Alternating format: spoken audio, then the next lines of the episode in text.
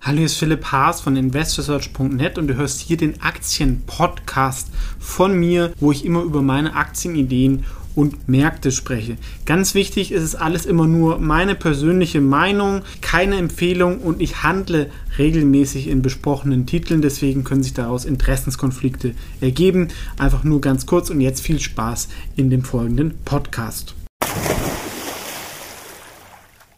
Hallo, hier ist Philipp Haas von InvestorSearch TV und in diesem Video geht es um Boohoo. Warum Boohoo? Da haben mich zwei Zuschauer darauf aufmerksam gemacht. Also ich kannte das Unternehmen natürlich, aber es gibt vielleicht jetzt eine Sondersituation, warum die Aktie auch jetzt interessant sein könnte, weil es gab ein PR-Desaster, wo sich die Firma fast halbiert hat. Aber erstmal, was macht Boohoo? Boohoo ist ein stark wachsendes E-Commerce-Unternehmen aus England vor allem mit Fokus auf jüngere Frauen und, sag ich mal, eher günstige Produkte. Also man kann es so eine sehen als Mischung aus Prima und Sarah, aber online. Ein großer Vorteil ist aber, dass sie halt diese Marken kontrollieren und nicht wie in Zalando darauf angewiesen sind, die Marken irgendwie teuer einzukaufen und dadurch können sie halt sehr, sehr günstig sein und können auch ihr Marketing halt perfekt darauf abstimmen und sie fokussieren sich vor allem halt auf Influencer, Instagram etc., auf diese junge Zielgruppe und die Sachen sehen auch echt okay aus für den Preis. Man kann natürlich jetzt ethisch darüber diskutieren, ob es so sinnvoll ist, dann sich irgendwie alle vier Monate irgendwie ein neues Kleid zu kaufen ähm, bei dem Preis. Das ist erstmal ein anderes Thema und per se ist es natürlich auch nett, sag ich mal, dass auch Leute, die nicht so viel Geld haben, sich angesagte Klamotten kaufen können und dafür nicht irgendwie 1000 Euro hinlegen. Sie haben auch ähm, verschiedene Marken. Boohoo ist die Hauptmarke, aber Pretty Little Thing, sehen wir hier daneben, ist inzwischen ähnlich groß und auch Nasty Gal ist relativ relevant. Die drei unteren sind eher klein, ähm, aber sie haben auch in der Vergangenheit auch schon Marken zugekauft und es könnte natürlich jetzt auch in der Krise ein gutes Geschäftsmodell sein, dass Marken, die eigentlich per se gut sind, in die Insolvenz gehen, die kann man dann günstig kaufen und dann digitalisieren und ein Online-Geschäftsmodell dahinter machen. Und wenn man das richtig ausrollt, ist es sehr kapitaleffizient. Und sie haben auch eine hohe Wiederkaufrate, werden wir uns später auch nochmal anschauen. Und vor allem kontrollieren sie halt den eigenen Kanal. Also 90 Prozent der Produkte verkaufen sie über die eigene Webseite. Wir kaufen auch ein bisschen über Amazon etc. Da gab es jetzt Probleme, dass die irgendwie ausgelistet werden sollen, weil bei einem Zulieferer, also nicht bei der Firma selber, sondern bei einer Firma, die Boohoo beliefert, in England die Mindestlohn nicht eingehalten worden ist, was glaube ich aber in diesem Preissegment auch sag ich mal, gang und gäbe ist. Ja? Also wer sich jetzt irgendwie für 10 Euro oder für 5 Euro ein T-Shirt kauft mit Versand, dass da jetzt nicht die allerbesten Arbeitsbedingungen irgendwo in dieser Supply Chain sind, ist, denke ich, auch selbstverständlich.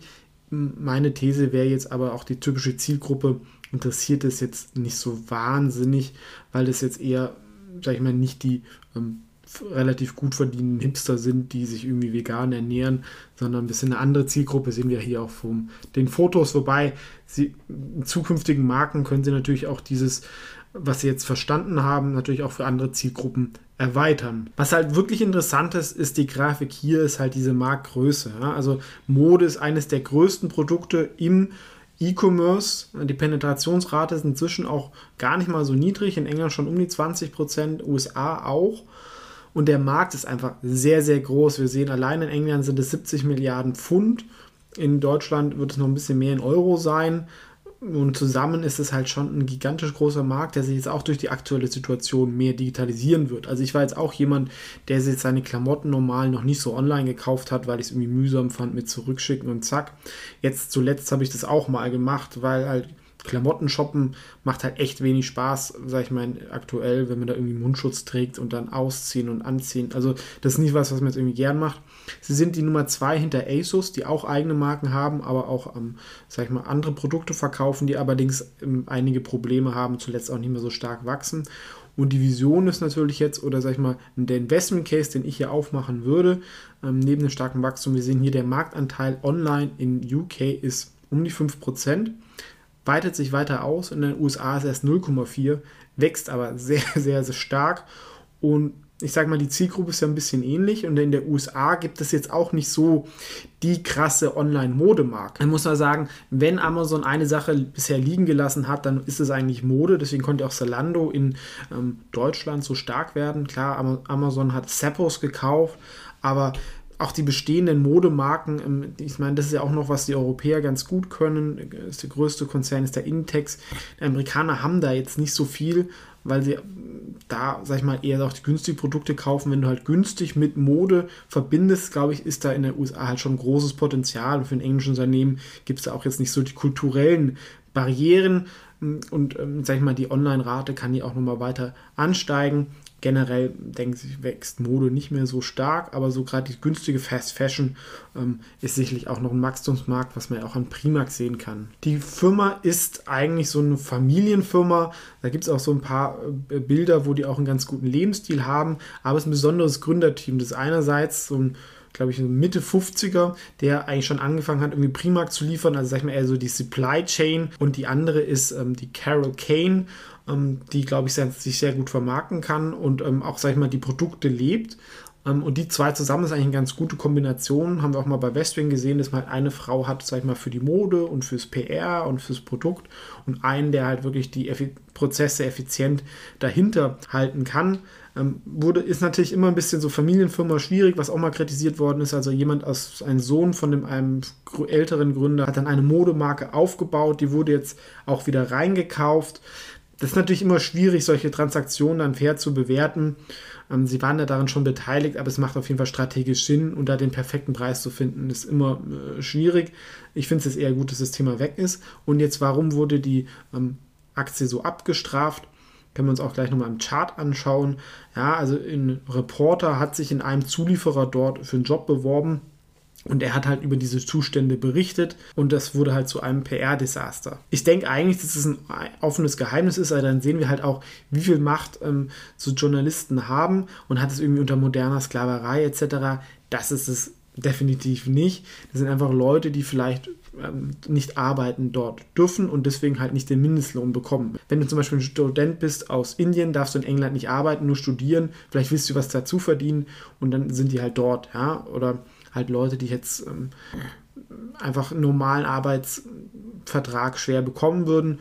Und da muss man auch wieder sagen, da sieht man auch wieder diese Brille von den Journalisten, die, die jetzt irgendwie schreien, wie, wie schlimm das ist. Aber diese Leute, die dort arbeiten, glaube ich, sind oft auch glücklich, dass sie halt überhaupt was verdienen können, weil sie in der normalen Wirtschaft nicht unterkommen. Das ist halt immer so ein zweischneidiges Schwert. Ich glaube, legal kann man ihn da nicht ans Bein pinkeln, sozusagen, weil es ja nur ein Zulieferer ist die Marke kann es natürlich ein bisschen beschädigen, wobei ich habe schon angesprochen, ich glaube, die Zielgruppe nach ein, zwei Jahren oder relativ schnell vergisst man das wieder und es ist ja, die haben ja noch andere Marken neben Buhu. Ähm, und das zweite, dass sie da ausgelistet worden sind aus Amazon. Ich glaube, das ist halt auch so, wurde als Grund genommen, weil natürlich Buhu auch sehr erfolgreich geworden ist, man natürlich auch nicht einen Konkurrenten weiterhelfen möchte. Ja, deswegen kann sowas natürlich mal eine Einstiegsmöglichkeit geben, weil das Wachstum war zuletzt auch weiterhin sehr, sehr hoch. Ja. Wir sehen hier 44% Wachstum zuletzt. Ja, das ist wirklich wie eine Cloud-Firma. Nur der Unterschied ist, das Ding ist profitabel, nicht nur auf EBITDA-Ebene, sondern auch auf Net-Income-Ebene. Und das ist natürlich schon top. Dazu haben sie noch ordentlich Netto-Cash, zuletzt auch auf einer hohen Bewertung aufgenommen. Das heißt, ähm, eigentlich ist mein Risiko relativ niedrig. Ich habe eine Firma, die Netto-Cash hat, die profitabel ist, die stark wächst. Und sehr interessant ist auch diese Grafik hier rechts unten. Ich habe es auch schon angesprochen. Also wenn Kunden einmal auf der Plattform sind, dann kaufen sie jedes Jahr fast gleich viel. Ja, wir sehen das von den Kunden von ähm, dem Jahr 16 die kaufen im Jahr 20 noch genauso viel wie im Jahr 16 und jedes Jahr kommen neue Kunden hinzu. Das ist natürlich schon echt top. Und das ist halt auch das Schöne, sage ich mal, an dem Geschäftsmodell. Ich sage es jetzt nicht, ähm, von, von der Kultur kann man das natürlich, wie gesagt, kritisieren. Da gibt es auch Abzüge bei den Punkten. Aber wenn ich halt so Fast Fashion habe, dann wollen die Leute halt auch jedes Jahr was Neues kaufen und sie können sich leisten, was so günstig ist. Und es ist halt nicht so ein Produkt wie jetzt irgendwie eine super tolle Daunenjacke, die mich 1000 Euro kostet, die ich halt dann 10, 15 Jahre habe. Und irgendwann ist der Hype vorbei und keiner kauft die mehr, weil alle, die sowas sich kaufen würden, das schon haben. Ja. Und hier sehen wir den Chart. Aktie ist sehr, sehr stark gestiegen vor 2016, 2017. Da war sie dann überteuert. Dann sieht man das ja oft, dann wächst die Aktie so ein bisschen wieder in die Bewertung vielleicht rein. Jetzt nach der Erholung mit dem E-Commerce-Boom bei Fashion ist er auch auf ein neues All-Time-High gegangen und ist mit den Vorwürfen ja, wirklich fast die Hälfte runtergekommen. Ich würde jetzt aber trotzdem sagen, es gibt eine gewisse Unterstützung so bei 200 äh, Pence. Was man natürlich auch sagen kann, das könnte man als Trade aufmachen, ja, dass man sagt, okay, dahin kann es noch gehen, kann natürlich auch schneller drehen Und ähm, sag ich mal, vielleicht auf Sicht von zwei, drei Jahren erholt sich dann auch wieder. Denn so ein Wachstum ist natürlich schon beachtlich. Vor allem, da es natürlich auch nicht mehr so eine kleine Butze ist, sondern über eine Milliarde Umsatz macht. Was ist jetzt die Bewertung nach dem fairen KGV? Sehen wir auch hier. Es gibt natürlich bei den Finanzzahlen Top-Noten beim Unternehmen so okay. Soft-Faktoren ist relativ schwach, gerade halt wegen diesen Vorwürfen, die natürlich schon auch irgendwie eine Berechtigung haben. Ähm, aber der Markt ist groß, wächst online noch und ähm, sag ich mal, eigentlich ist auch nicht so zyklisch, weil es ja ein günstiges Produkt ist. Das heißt, vielleicht in der Krise gehen die Leute auch, probieren eher so was günstiges Neues aus. Ähm, fürs faire KGV für 21 wäre die Aktie zu teuer. Wenn man auf 22 schaut, wo sie, glaube ich, 14 Cent Gewinn machen könnten, da wäre die Aktie mit dem 18er eigentlich relativ günstig und nach dem Modell unterbewertet und nach dem fairen KUV, ich glaube 15% Nettomarge, wenn sie nicht wachsen würden, ähm, wären auch drin oder wenig wachsen würden, dann wären sie auch unterbewertet. Und gerade auch im Vergleich zu einer Zalando erscheint auch die Marktkapitalisierung noch vertretbar, vor allem, und das ist halt der große Case, wenn sie es schaffen, in der USA so erfolgreich zu werden wie in UK oder auch nur ein bisschen, dann ist halt wirklich das the limit. Und deswegen ähm, habe ich mich auch entschieden, die Aktie auf die Aktienideenliste zu nehmen als so eine typische Sondersituation. Ja, ich habe ja auch so diese Turnaround-Liste ähm, von dieser 5x10 Aktienliste. Und 10 Aktien, ist so eine Sondersituation, wo ich sage, okay, ähm, es gibt in den Medien ex extrem schlechte Stimmung gerade aus verschiedenen Gründen, aber ich glaube, in ein, zwei Jahren ist es vergessen und ich kann in eigentlich ein Qualitätsunternehmen investieren zu dann einer günstigen Bewertung. Ähm, deswegen habe ich die Aktie auch gekauft. Aber wie gesagt, das ist alles nur meine Meinung, muss immer jeder selber wissen und auch gerne Feedback geben, ob jemand schon die Produkte genutzt hat. Ich natürlich jetzt nicht. Ich bin weder Frau noch 23. Aber ich fand auch so die Instagram-Sachen, das haben sie schon clever gemacht und das Wachstum spricht ja auch so ein bisschen für sich und das Modell macht halt schon Sinn, wenn ich halt diese sozialen Kanäle besetzt habe, aber es ist natürlich auch, sag ich mal, Mode. Hängt natürlich auch vom Modetrend ab. Deswegen ist es vielleicht auch gar nicht schlecht, dass sie halt verschiedene Marken haben, weil es kann natürlich sein, dass drei, vier Jahren Boohoo komplett out ist. Aber wenn jetzt auch mit dem Netto-Cash ihnen gelingt, vielleicht ein paar gute Marken noch zu kaufen und sie haben es ja ein bisschen gestreut, dann ähm, klingt es nicht so schlecht, weil sie, glaube ich, die wichtigen Sachen besetzen, auf die es aktuell in diesem Geschäft ankommt. Vielen Dank fürs Zuschauen. Natürlich gerne liken, Kanal beitreten oder Finanzpost Newsletter beitreten, wenn dir es gefallen hat.